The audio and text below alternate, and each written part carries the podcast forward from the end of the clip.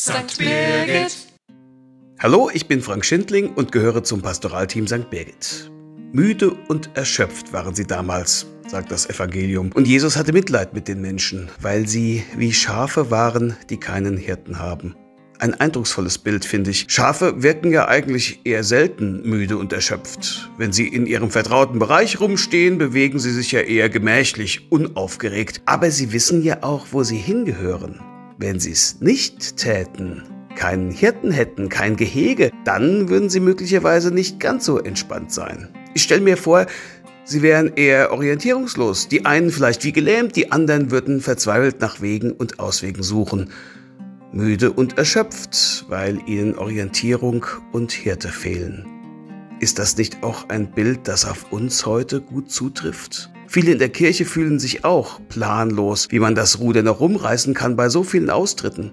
Orientierungslos, die einen, die anderen rennen rum und suchen nach Wegen und Auswegen und finden sie nicht. Müde und erschöpft, wie Schafe, die keinen Hirten haben. Aber wir haben einen Hirten. Und damit meine ich nicht den Oberhirten, unseren Papst oder Bischof Georg. Und erst recht nicht mich selbst, obwohl ich ja Pfarrer, Pastor bin, was übersetzt Hirte heißt.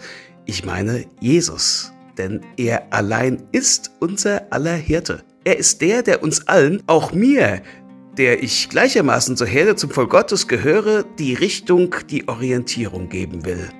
Wenn es einen Weg und Ausweg gibt aus der Orientierungslosigkeit, aus dem müde und erschöpft sein, dann liegt dieser Ausweg im Wort Jesu.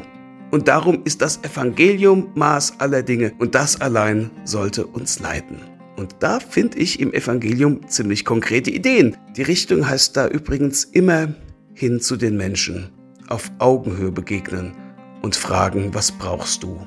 Einen guten Tag wünsche ich.